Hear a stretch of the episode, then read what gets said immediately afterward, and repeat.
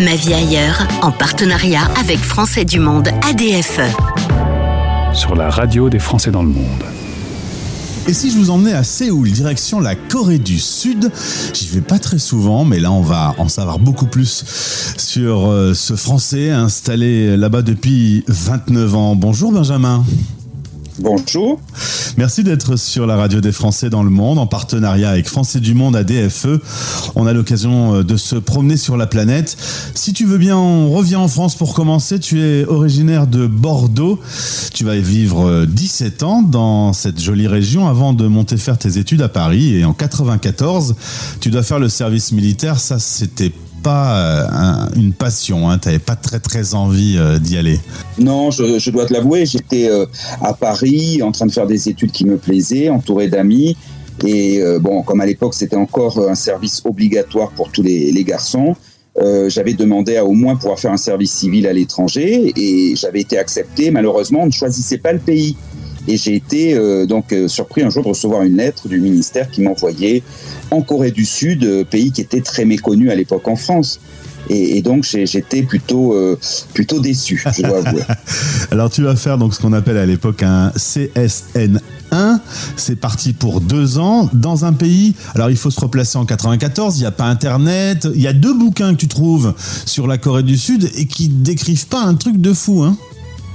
Non, effectivement, j'ai un mal fou à trouver en librairie euh, des ouvrages euh, sur la Corée euh, récents. Je trouve finalement un guide de voyage, ça devait être le Lonely Planet, qui était très négatif à l'époque sur le pays. Donc c'était assez bizarre de trouver un guide qui en fait ne vous invitait pas à aller voir le pays.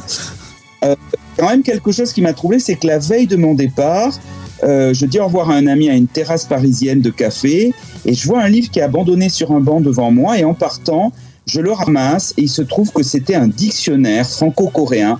Donc la probabilité de trouver un tel bouquin en 94, le jour où je pars ou la veille du jour où je pars, là, je me suis dit, il y a peut-être quelque chose qui va se passer. Il n'y a pas de hasard. Tu avais euh, l'idée d'un pays avec des usines géantes, Made in Korea. Euh, tu savais pas trop, on sortait quand même d'une période qui était difficile. Euh, un président avait tout juste été élu depuis euh, un an. Le pays commençait à s'ouvrir à la démocratie et y allais avec un peu les pieds de plomb. Et finalement, contre toute attente, quelques semaines sur place, était surpris de façon positive. Et oui, je pense que ça, c'est l'aspect positif d'arriver sans trop de, clichés culturels. J'avais des clichés très généraux, euh, la, division nord-sud, euh, on était en plein été 94 avec la mort du dictateur Kim Il-sung au nord, donc il y avait des problèmes au niveau euh, donc de l'arme atomique, etc. Donc on était un petit peu dans une situation de stress, mais je ne connaissais pas grand-chose d'autre. Et tout ce que j'ai pu découvrir de positif dans ce pays, et il y en avait bien évidemment, était encore plus positivement perçu, je pense, puisqu'il n'y avait pas d'attente particulière. Et donc, ça a fait que je suis tombé très rapidement, euh, en fait, amoureux de, la Corée et de sa culture. Et ce dictionnaire t'a servi tout de suite tout de suite parce que je me suis dit bah, il faut que j'apprenne cette langue et ce que j'ai fait donc ça m'a pris du temps mais je me suis euh, euh, effectivement mis à l'apprentissage de la langue sans savoir que je resterai Quelques années plus tard, j'ai senti que j'avais envie de changer ma, ma, discipline d'études. Moi, je faisais de la philosophie, des lettres classiques. Euh, et puis, j'ai décidé d'étudier euh, l'anthropologie et euh, en particulier en études coréennes. Donc, j'en ai fait après ma spécialité. Donc, inutile de te dire qu'aujourd'hui, tu parles coréen mieux que personne pas mieux qu'un coréen, mais je me débrouille pas mal puisque maintenant je fais aussi mes cours à l'université effectivement en coréen, donc ça, ça m'a obligé à faire plein plein de, de progrès. Donc tu vas en effet bosser en, université, puis euh, tu restes euh, contre toute attente en Corée du Sud. Un jour tu te dis, bah, je changerais bien et tu vas partir dans un autre domaine, on peut le dire, tu vas ouvrir le premier resto français de Séoul. Oui, j'ouvre le premier bistrot tenu par un Français euh, et sans aucune expérience parce que voilà, je, sens que je patine un petit peu à l'université, qu'à l'époque il n'y a pas de possibilité de titularisation. Donc je me dis soit je rentre en France pour faire une vraie carrière, soit je reste mais je fais quelque chose de très différent qui va me donner une liberté et une autonomie. Et donc j'ai ouvert un restaurant et puis là, voilà, j'ai eu la chance des débutants et ça s'est très bien passé et on a fait euh, avec mon associé quoi, plein de choses pendant 15 euh, ans et on s'est bien amusé. On écoutait de la chanson française, on buvait du pastis Voilà, du bon vin, de la bonne cuisine. J'avais un chef et un sous-chef français. Et donc on a eu des équipes super et, et plein, plein, plein d'aventures. On a fait de la télé, on a fait des livres de cuisine, on a fait une émission de cuisine, on a fait plein de choses. la Corée, en plus, c'est un pays, euh, ce sont les années où la, Corée peu à peu monte sur la scène internationale avec ce qu'on a appelé la, vague coréenne, la Hallyu, qui débute alors. Et euh, on sort sur cette vague. Et donc, il y a une, une, atmosphère extraordinaire et plein d'opportunités viennent, viennent à nous, les expatriés euh, installés à Séoul à cette époque. Il y a combien de Français expatriés installés en Corée du Sud? Alors actuellement, avec l'afflux de jeunes Français, on est entre 5000 et 6000. Euh, tous ne sont pas inscrits, donc c'est difficile d'avoir les chiffres exacts. Mais à l'époque, on n'était pas plus de 3000. Hein, la, communauté a doublé euh, en ces, années-là. Alors, passionné des livres, tu vas monter une association, un, projet collectif qui s'appelle l'Atelier des Cahiers. Et depuis, en quelques années, tu vas éditer plus de 80 livres, des romans, des essais, des guides de voyage, etc. Avec quelques succès d'ailleurs. Hein oui, oui, oui. Euh, on était une petite structure euh, amateur au début, puis on s'est professionnalisé. Là, on est distribué, diffusé, etc. Et puis pareil, on a bénéficié euh, de cette vague coréenne, l'intérêt énorme que l'on a en France pour la Corée dans tous les domaines, pas que la K-pop, mais aussi le cinéma, la littérature, etc. Et donc, euh, certains de nos livres sont effectivement euh, euh, des livres qui se vendent bien et sur la longue durée.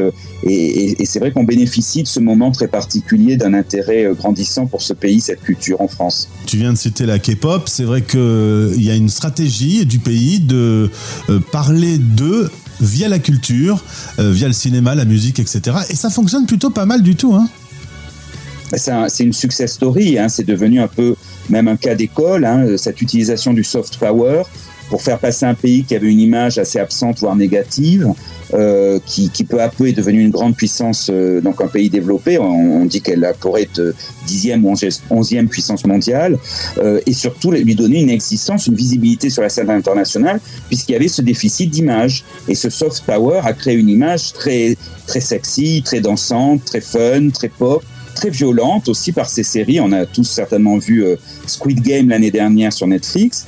Donc voilà, c'est une image qui s'est créée euh, avec euh, l'aide, bien évidemment, du gouvernement coréen qui a été très actif. On dit souvent qu'en Corée du Sud cohabite l'extrême modernité et puis un, peuple qui a aussi une grande culture historique. Il peut y avoir une conjugaison des deux mondes? Il y a une conjugaison, mais euh, je dirais que ce n'est pas une vraie dialectique euh, qui unifierait les deux, c'est plutôt un choc. Et ce choc euh, produit des étincelles, c'est ce qui fait que la, culture coréenne et puis la société coréenne est, si vivante, si parfois aussi traversée de, paradoxes et de violences, violences symboliques ou réelles, mais aussi si séduisante. Et je crois que c'est ce choc entre ces deux aspects de hyper-modernité d'un côté et tradition, comme tu le rappelles, qui fait que la, la Corée et les Coréens sont très attachants, même si pour eux, je pense que c'est un univers, un environnement assez, euh, assez difficile. Il faut l'avouer. Tu as vécu à Bordeaux, tu as vécu à Paris et te voilà à Séoul. Qu'est-ce que tu peux dire pour les auditeurs qui nous écoutent sur toute la planète? Comment c'est le quotidien à Séoul? Ça, ça vit, ça fait du bruit, euh, on, profite de la nature. Euh, parle-moi un peu de ton quotidien. Oui, c'est une ville qui est séduisante, qui, a beaucoup changé dans le bien, ce que je ne pensais pas possible pour une mégapole. Euh, on est passé d'une ville de béton à une ville qui désormais fait plus de place à, à ses montagnes, à ses ruisseaux, à ses forêts.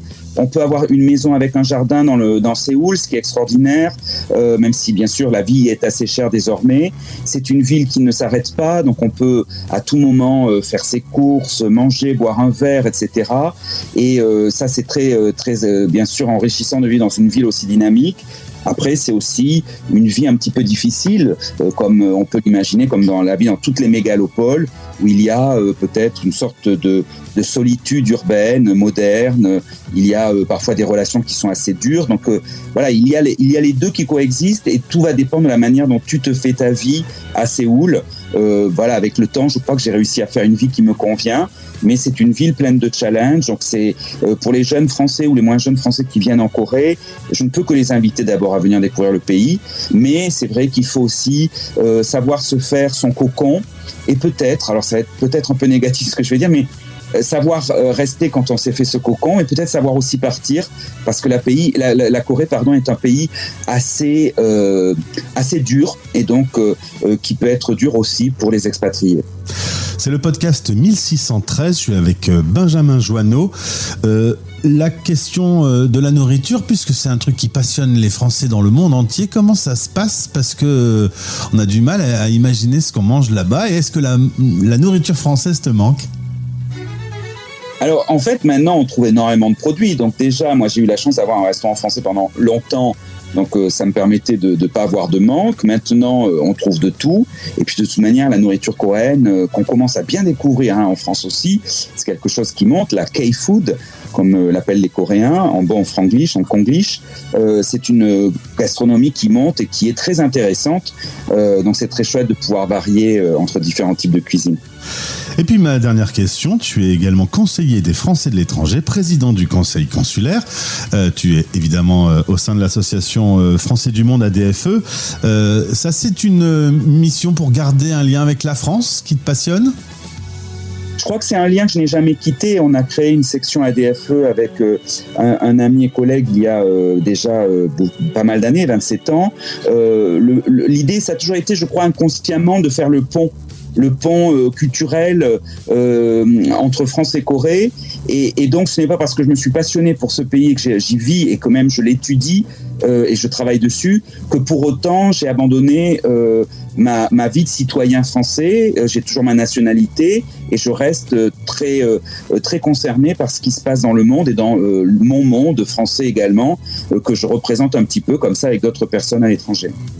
Merci beaucoup Benjamin. Euh, depuis euh, Séoul, nous étions en Corée du Sud. Avec ma vie ailleurs, je voyage partout, c'est fantastique. Je sens quand même un, homme heureux d'être euh, dans cette culture et, d'en profiter au quotidien. Ça se sent. Ça ne se passe pas mal, oui. Merci, effectivement. à très vite, au plaisir. Au revoir. Ma vie ailleurs, en partenariat avec Français du Monde ADFE. Retrouvez ce podcast sur le site de notre partenaire et sur françaisdanslemonde.fr.